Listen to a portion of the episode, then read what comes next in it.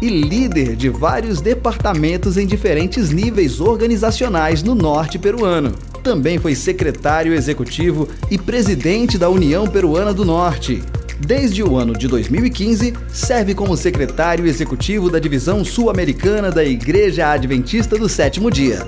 Agora com vocês, o pastor Edward Heidinger. Boa noite. Boa noite. Chegou a hora de ir embora. Ah.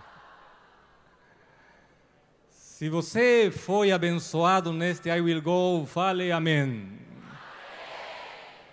Si tú te has sentido, has sentido que Dios te ha llamado fuertemente en este I Will Go, di amém. Se você está pronto para ir ao campo missionário, fale amém. Ah, então agora eu quero testar se você está pronto. Tá bom? Missionário é aquele que além de várias qualidades, ele aprende a falar outras línguas também. Não é assim? Então, eu quero que você me, me fale, ou melhor, me, me diga como se pronuncia essa palavra. Hã? Não está complicado, não? É, é assim. Em verdade, é uma palavra em grego que se, que se, se pronuncia assim: ek balo. A ver, vamos juntos. Dois, três. Ekbalo. É isso. Já aprendeu? O problema é que você ainda não sabe o que significa, não? O que significa essa palavra? Essa palavra significa, sabe o quê? Enviar. Enviar. E na Bíblia esa palabra aparece en varios lugares, pero especialmente allí en Mateo capítulo, capítulo 9, versículo 36 al 37 y un poquito más adelante. Y la palabra del Señor dice así, y al ver a las multidões, Jesús olhando as multidões, tuvo compaixão delas porque estavam desamparadas e dispersas como ovelhas que não têm pastor. Então ele disse a seus discípulos, como disse a você, meu querido jovem: em verdade, a mies é muita, muita, mas os obreiros quantos são? Poucos. E depois, depois, Jesus disse esta frase que eu quero que possamos repetir juntos. Vamos ler juntos, tá bom? Vou contar até três. Um, dois, três. Rogad, pues, al Senhor de la mies que envie obreiros. Você já está aprendendo espanhol muito bem. E aí que aparece essa palavra envie essa palavra ekbalo, essa palavra que indica que Jesus está querendo enviar missionários a diversas partes do mundo.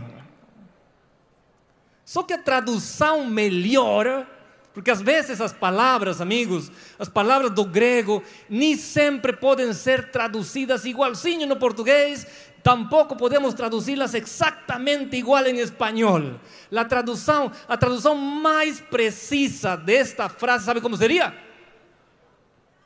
Sería así: Rogad, pues, al Señor de la mies que envíe con fuerza, con fuerza,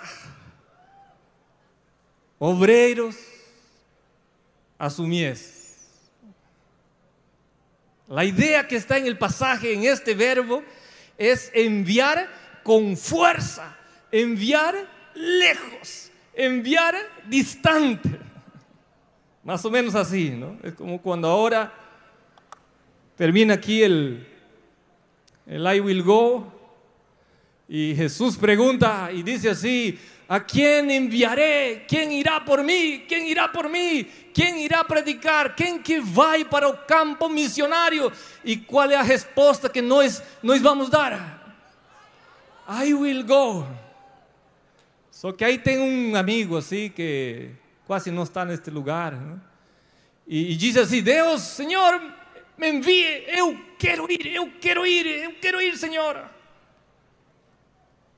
E Deus fala para ele: Tá bom, vou te enviar. Aonde você quer ir?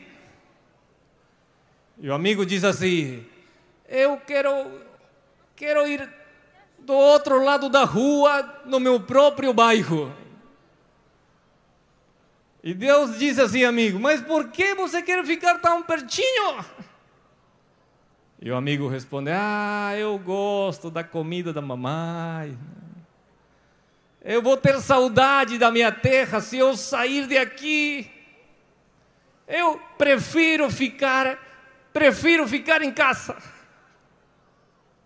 Esse é enviar de Deus para o outro lado do bairro que Deus pode fazer isso se Ele quiser, porque também, amigo, do outro lado da rua, alguém tem que ir para pregar, alguém tem que ir para mostrar o Evangelho do outro lado da rua. Só que esse tipo de enviar é, é um enviar diferente, seria mais ou menos assim, ilustrando, seria mais ou menos assim, uma coisa assim. É um enviar sem força, um enviar sem força. Agora, o que a Bíblia está falando aqui, meu amigo querido, esse enviar com força é diferente. É quando Deus, quando Deus chama você e Deus diz assim: "Ei, ei, amigo, a quem que vou enviar? Quem que vai para o campo missionário?" E então, e então, amigo querido, você diz assim: "I will go." Eu vou, Senhor, eu vou. E Deus diz assim: "Então, se prepare. Afibele o cinto, se fala em português, não? Afibele o cinto. Em espanhol seria asegúrate los el cinturón de seguridad. Y entonces Dios dice, voy a enviarte. Y Dios empieza a preparar, amigo querido. Entra en el Vivid aplicativo Vivid busca un proyecto. Entra en la página web del voluntariado y tú entras allá y Dios está preparando. Amigo querido, este verbo significa más o menos así. Dios entonces da una vuelta, da otra vuelta, da otra vuelta, da otra vuelta y finalmente, ¡pum! Você vai para a Índia, não? Ou você pode ir para a China, não por lá. Ou você, quando Deus diz vá, você vai para longe, por lá. E quando Deus diz que Ele está te chamando, está se acabando aqui, não? Vamos para lá. E então Deus diz: Eu vou, ou você vai. E amigo querido, o ekbalo na Bíblia tem a ver com esse envio, esse envio onde você não cai, perto do lugar onde o Senhor te colocou, você vai longe, longe. Amigo querido, deixa-me dizer uma coisa para você. Olhe para aqui um momentinho. Olhe para aqui. Olhe para aqui. Você acredita? Escute bem, escute bem. Você acredita que Deus te trouxe aqui para você escutar sobre o Iraque, sobre a China, sobre a Índia. O que mais escutamos esta tarde? Sobre quem? Que país era? Albânia. Você acha que Deus te trouxe aqui para que depois de escutar tudo isso, depois de fazer todo este investimento, você fale: agora volto para minha casa, para meu bairro? Você acha que Deus te trouxe aqui para você simplesmente voltar e continuar com sua vida lá? Não, meu querido. Vou te falar para que Deus te trouxe. Escute bem, para que, para que organizamos um congresso como este de voluntariado? Sabe uma coisa? Escute bem, escute bem. Deus está organizando um batalhão de elite para ir para lugares onde outros não querem ou não podem ir. Deus está te chamando para fazer parte de um exército, para ir a lugares mais desafiadores do que aqueles que estão perto do teu bairro. Para isso que você veio a este lugar, meu querido. Você não veio aqui para voltar na mesma condição e para o mesmo lugar. Você veio aqui para sair para um lugar distinto. Deus quer te jogar mais longe. Olha, olha o que a, a história nos mostra. Olha o que a história nos mostra. Vocês terão escutado desse nome, William White que fue el hijo de Ellen White. Y en el año de 1891, hace un tiempito atrás, un tiempito atrás, él dijo esta afirmación que está aquí. Olha aí o que ele disse. Se há um lugar no mundo que tem maior necessidade da mensagem do terceiro anjo que o resto do mundo, olha, isto era no ano de 1891. Olha o que ele disse se há um lugar no mundo onde a mensagem do terceiro anjo tem que chegar agora mesmo, que eles precisam agora mesmo, esse lugar é. Que lugar? Sul América. 1891. Olha este dado, querido amigo. Olha este dado, querida amiga.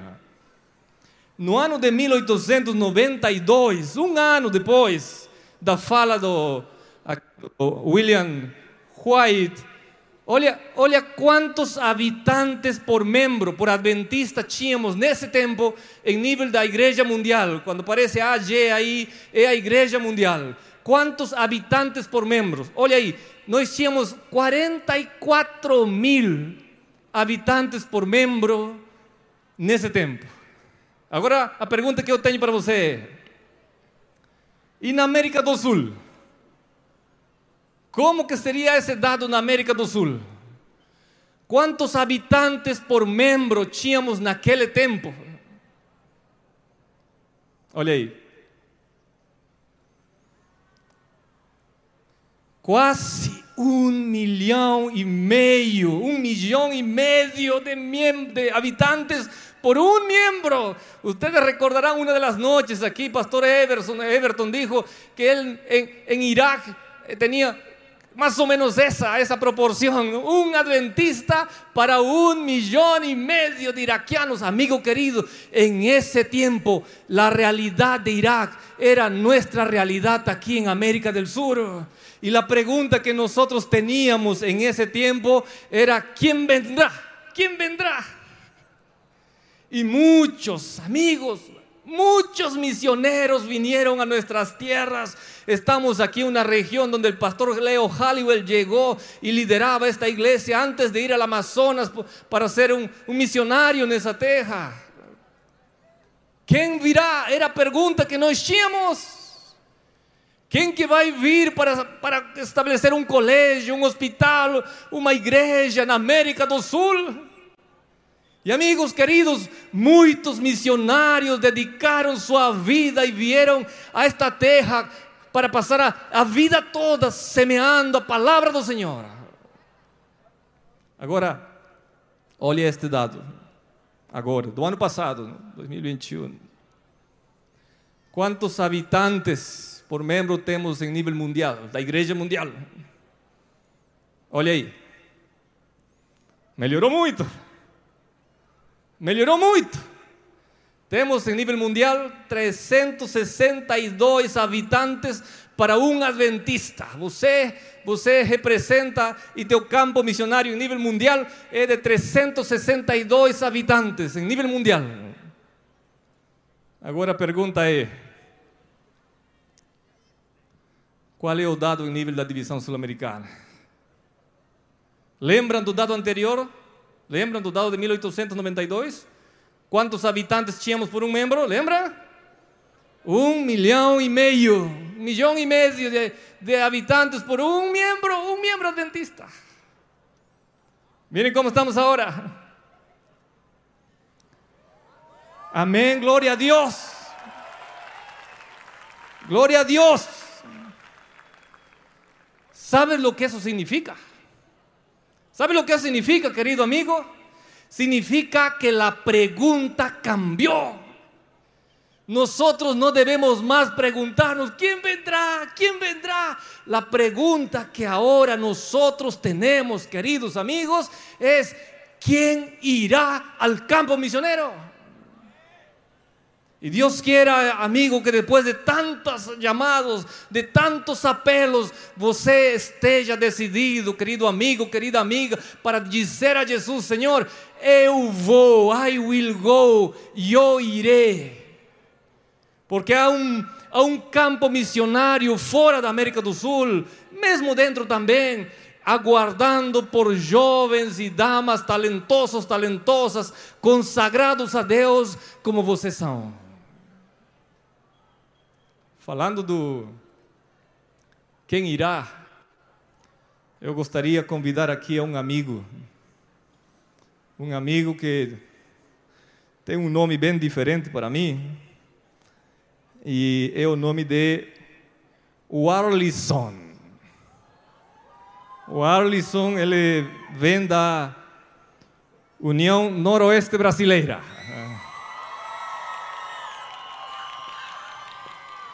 E o Arlisson, ele tem uma. Vem por aqui, o Arlisson. Uma linda história que contar esta noite. O Arlisson representa vocês, meus amigos e amigas. O Alisson representa aqueles jovens que decidem ser colocados nas mãos de Jesus e ser jogados longe, fora da sua cultura, fora da sua terra, fora do seu estado, para outros estados do Brasil e quem sabe logo, logo para outros lugares do mundo também. O Alisson, tudo bem com você? Tudo bem, maravilhoso. Olha que lindo esse público. Que lindo, aqui, né? A gente fica do lado de lá e quando a gente está aqui, a gente tem amplidão de quão bonito é ver esse jogo. mais bonito aqui. daqui? Maravilhoso. O Alisson, nos conta um pouquinho tua vida, você que fazia, como que você encontrou o caminho da missão? Bem, há quatro anos atrás, pastor, eu tive é, um, encontro com Deus. Deus disse para mim, filho, eu quero que você sirva em missão. Mas há quatro anos atrás também eu tinha me formado em engenharia e tinha prestado um concurso público para ser professor universitário. Você tinha estudado, estudado, agora era tempo de ganhar dinheiro, não é assim? Agora era o tempo como todo bom jovem. Claro. Eu que... dediquei os meus estudos a Deus, a minha família também me ajudou. E ao final de todo aquele tempo estudando, eu consegui passar no concurso público. Mas Passou concur... no concurso público? Passei no concurso Aí você público. diz, agora sim. Agora minha é o momento. A vida está garantida. Está tudo certo. Vou ter salário todos os meses, todos os anos da minha vida. Uma vida estabilizada, todo jovem quer isso. Só que o resultado só demoraria, o resultado não, o chamado só demoraria um ano para vir. E nesse meio tempo eu sempre sentia a necessidade de entregar minha vida e viver o cristianismo através da missão, genuinamente, verdadeiramente. E eu, como todo bom jovem, consegui ser chamado ali pelo ano missão. Um ano missão. Olha um só que bênção, não? Um ano em missão. Esse projeto está marcando a vida de tantos jovens. Maravilhoso. E quando eu fui selecionado, chamado, eu fui. A nossa união ela treina durante dois meses o, o OIM na base durante dois meses, recebendo todo o apoio, todo o estudo necessário para ir então ser enviado para o campo. Nesse meio tempo, enquanto eu estava lá, faltando ali mais ou menos uma semana para que eu pudesse é, ser enviado para o campo, eu recebo então uma chamada, um e-mail da Universidade Federal me convocando para trabalhar. Ai, ai. Confirmando que você tinha sido. Que agora era o momento de realmente me tornar um professor universitário. Uau, que privilégio, não? Um privilégio e também um, um medo, um, né? medo. um sentimento. Porque como ter discernimento espiritual, pastor? Para saber se aquilo era uma tentação uma aprovação, uma bênção de Deus. Que tal? O que você faria, jovem querido? Tem um, tem um trabalho já totalmente estável para muitos anos. E agora? É a vontade de Deus ou não é? Então eu tinha orado muito, conversei com meus líderes espirituais, sempre tive o privilégio de ter, ser cercado de pessoas realmente que têm intimidade com o Espírito Santo. E um conselho foi: faça, vá, mas ore a Deus. E Deus vai abrindo ou fechando as portas. Ele vai mostrar para você o que é para fazer. Então eu me inscrevi, eu assinei o contrato. E enquanto Deus não me respondia, eu fiquei ainda no Instituto de Missões, pedi um afastamento. Fiquei no Instituto de Missões em oração a Deus, para que Ele pudesse me mostrar se realmente eu deveria ir ou eu deveria ficar. Mas eu fiz uma oração sincera a Deus. Eu sempre digo que, para as pessoas que têm oportunidade, uns amigos meus, que eu sou muito devagar para a resposta de Deus. Eu sempre fui, logo no início da, da, da caminhada cristã. Então eu fiz um acordo com Deus e disse: Senhor, eu preciso que o Senhor me dê uma resposta clara se eu devo ou eu não devo ir para a faculdade, ser professor. Mas eu quero que você seja muito específico. Eu quero que o senhor responda para mim assim: não vá. No, no vá. Não, no vá. vá. Não vá. Como seria em espanhol? No, no vayas. Não vayas. No vayas. ¿Está entendiendo ahí? ¿Está entendiendo, mi amigo? No vayas. Dice aquí nuestro amigo, le dijo a Dios, Señor, tiene que ser bien específico, bien específico. Yo quiero tu respuesta clara, Señor, para saber si debo trabajar fuera o debo ser un misionario. Tengo un trabajo ya listo, me están esperando.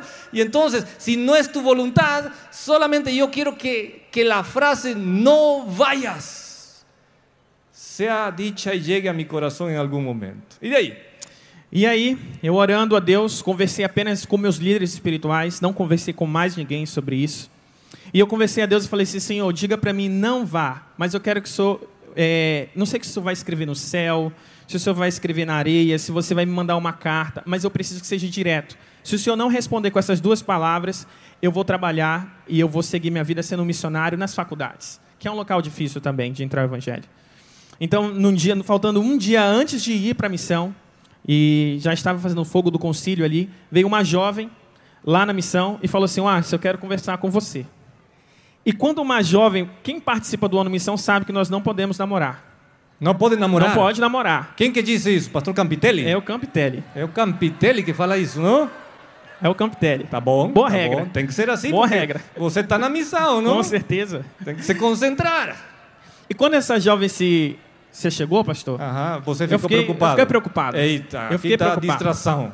Fomos para um canto e ela falou assim: Arlisson, eu quero falar uma coisa para você que há muito tempo eu estou sentindo. Há mais de uma semana. Ah, mais de uma semana. Mais de uma semana. E aí você ia ficando preocupado. E eu fiquei um agora? pouco preocupado. E ela falou assim: Arlisson, presta atenção no que eu vou te falar. Olha no meu olho. Faz uma semana que eu sonho, acordo, penso e canto duas palavras. E Deus pediu para mim falar para você: não vá. Não vá! Não vá. Não vá! E, e como ela falou? Ela sabia alguma coisa? Ela não sabia do que se tratava. Ela não sabia. Ninguém sabia para o que eu estava orando. E aí? Só eu e os pastores. E aí? E naquele momento que ela falou isso, nós fizemos uma oração, não contei para ela. Eu fui para trás da instituição e eu chorei muito. Porque imagina, eu já tinha contado para minha mãe, para o meu pai, para minha família, os meus amigos, Tinha trabalho estável. já tinha os meus professores que eram agora os meus profissionais, amigos de trabalho, todos já tinham me congratulado e agora eu eu ia contar para eles que eu ia desistir e que eu iria para a missão. Eita. E que disse esse povo? Um amém, pelo menos? Amém. E é incrível que aqui eles dizem amém, mas todos me chamaram de louco. Louco. Foi isso que eu fui taxado. É, você está louco. desperdiçando um trabalho. Você é louco, você tem uma, vai ter uma vida estabilizada, não faça isso. Mas eu decidi. Naquele exato momento eu liguei para o pastor, que é o pastor meu, hoje eu vi ele por aqui. Você morava em Manaus esse tempo. Morava em Manaus. E aí, para onde que foi? E a gente ia para Roraima. Roraima. Roraima. Ou seja, Deus pegou você e fez assim, não? E levou. Eu vou te jogar, amigo. Sim. E vou te jogar longe. E foi de Manaus para a capital de Roraima, é? E fui para Boa- Roraima. Boa Vista, não? Boa Vista. Boa Vista. E lá nós trabalhamos, então, é, com os venezuelanos que estavam passando por uma necessidade muito grande por causa da crise social que estava acontecendo, Quanto política. Nós ficamos um ano naquele local. Um ano. Trabalhamos e ficamos lá. E uma coisa muito interessante, pastor, que aconteceu naquele local. Enquanto eu estava lá, Deus me confirmou por várias vezes por que eu tinha que ir. Mas por causa da história de uma pessoa, eu confirmei plenamente o meu chamado naquele dia. Existia um senhor chamado Seu Valdo. E o Seu Valdo ele era um senhor que ele assistia todas as, as nossas palestras. Eu tive a oportunidade de dar o estudo bíblico para ele. E logo ele aceitou o batismo. Faltando mais ou menos ali um tempo para acabar a missão, ele falou assim: Arlisson, quando vocês forem embora, isso aqui vai acabar. Isso aqui não vai conseguir. Vocês que movem isso aqui, os missionários que movem, eu falava assim, seu Valdo. Você vai embora e acaba tudo, a igreja fecha e tudo. Sim. Eu disse, seu Valdo, deixa eu lhe falar, vocês vão continuar. Quando nós terminamos, eu retornei para minha casa. E agora, já ali é, casado, encontrei a minha esposa também no ano em missão. Fica a dica. Ah, total. Você desobedeceu o Campitel, então? Só quando terminou. Ah, quando terminou, tive que pedir namoro. Então você ficou olhando com cuidado, Sim. orando por ela, de longe, Por assim? incrível que pareça, o tio dela era coordenador da missão. Pero não entendi, não entendi. Era coordenadora, ela? Era o, o coordenador da missão era o tio dela, que era pastor. Ah, o tio? Isso, tive que Ei, pedir pra ele. Então lá. você tá bem cuidado aí. Só no final. Só no final. Só Tá no bom. final. E aí, o que passou? O que passou mais? E aí, é, quando finalizou a missão, dois meses depois eu retornei. Deus me abençoou tudo de novo, gente. Aqui fica para você. Deus abençoa. Eu voltei para um trabalho num escritório de engenharia, comprei meu carro, estava vivendo a minha vida altamente estabilizado. Até que um dia eu recebo uma ligação de uma jovem que era filha do seu Valdo. E ela falou que ela queria me dar uma mensagem muito importante. Ela disse assim: "O Arlisson, faz tempo que eu procuro o teu número. Que eu procuro o número do pastor, procuro o número de vocês. Eu quero falar para você que o seu Valdo faleceu. O meu pai morreu. E Era aquele irmão que falava que... era o irmão. E aí? E ele teve uma vida muito triste, muito triste, pastor, muito promíscua. Ele, ele foi aquela pessoa realmente que, se- que ao sair das águas vibrou por ter recebido o evangelho e por ter aceitado a Cristo. E disse, ela disse assim, o Arlisson, é, o meu pai faleceu, mas ele deixou uma mensagem para você, para vocês. Ele falou assim que, o Arlisson, eu sei que eu vou morrer. Missionários, eu sei que eu vou morrer, mas eu me batizei na igreja verdadeira, na igreja adventista do sétimo dia. E eu vou morrer salvo em Cristo Jesus. E olha, Amém. eu quero que vocês me encontrem embaixo da árvore da vida naquele Oh. grande dia. Em seguida, o seu Valdo faleceu. Valeu a pena. E essa foi a confirmação de que o que nós realizamos, não que eu realizo, a obra, ela é maior que nós. Ela é maior do que a tua própria vida. Ela é maior até do que teus próprios desejos. Essa é a confirmação do Evangelho em nossa vida. Uau. E aí, mas você agora o que você está fazendo? Você disse que voltou, está trabalhando. Depois que eu voltei, eu sentei com a minha esposa e falei: não dá. Não tem sentido. Não tem sentido. Não dá com ela, não. Não, dá no ministério. No não, ministério. traba- Trabalhar no na, na vida. Na Com vida ela comum. dá. Com ela dá. Mas no trabalho não dá. Não trabalho, não Você dá. casa. E aí, é, eu então sentei com ela e falei: nós temos que voltar. Nós temos que voltar. E nós oramos muito, até que um dia, um grande, é, um grande amigo meu, que hoje eu posso chamar de um grande amigo, meu líder espiritual, a pessoa que eu conto os meus problemas e me ajuda, pastor Ronivon, ele estava orando por uma, uma vaga específica, por um chamado específico no Instituto de Missões, para ajudar na liderança, para ajudar na administração. E nós aceitamos os chamados. Você deixou tudo outra vez. O Abandonei. dinheiro, o salário bom. Novamente, tudo. Outra vez pela missão. Tudo, tudo de novo. Amém. Na certeza que Deus nos conduziria. E Ele nos conduziu, pastor. Eu comecei a trabalhar na instituição. Nós estávamos num tempo ali, pós-pandemia, no início ali da, do término, nós tínhamos que readequar a instituição. E nós trabalhamos muito na instituição para erguê-la. Para que nós pudéssemos ter a mesma quantidade de missões curtas, de mission trips que nós tínhamos antes. E nós, pela honra e glória de Deus, conseguimos fazer várias, até internacionais. E foi aí que aconteceu um outro milagre.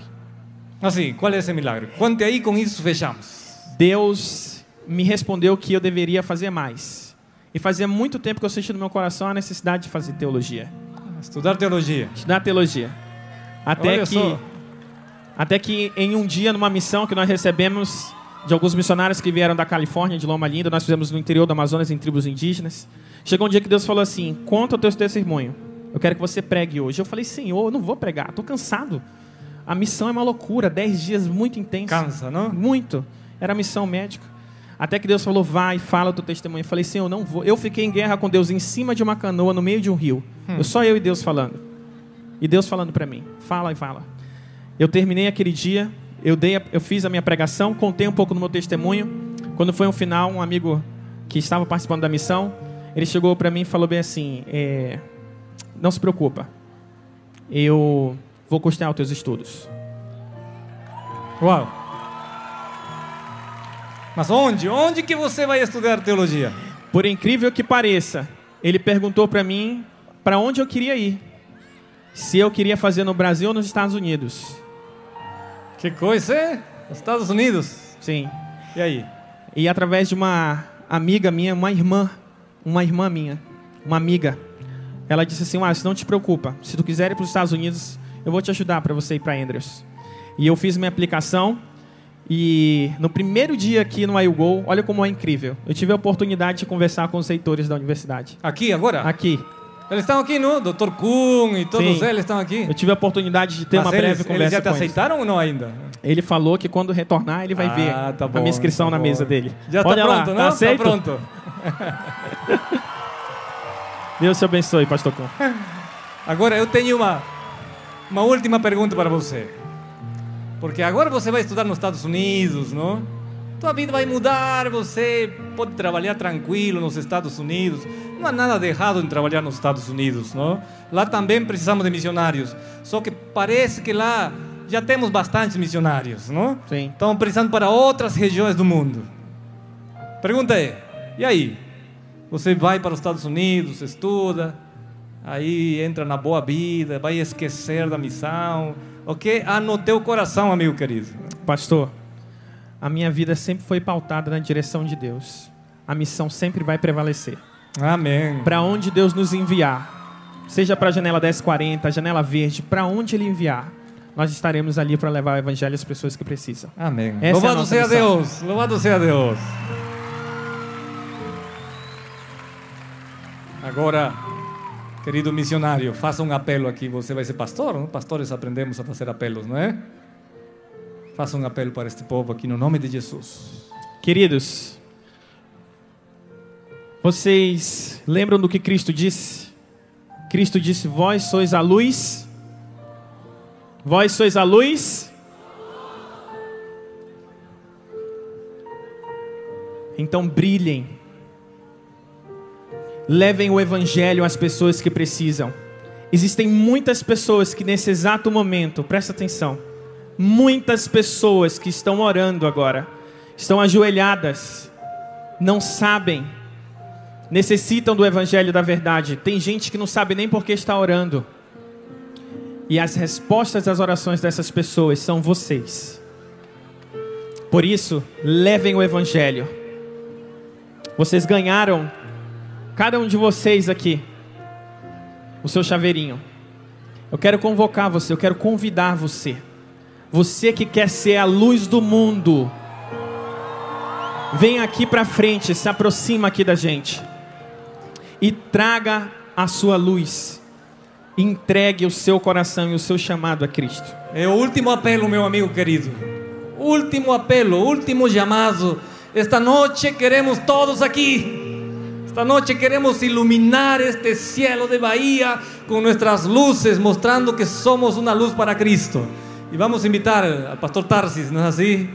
Para que él cante. En cuanto él canta, puedes venir, puedes venir. Desciende de donde estás, acepta el llamado de Cristo para servir en algún lugar del mundo. Déjate colocar en las manos de Jesús para que Él te lance con fuerza a lugares distantes. Hay una misión que cumplir, hay una tarea que acabar.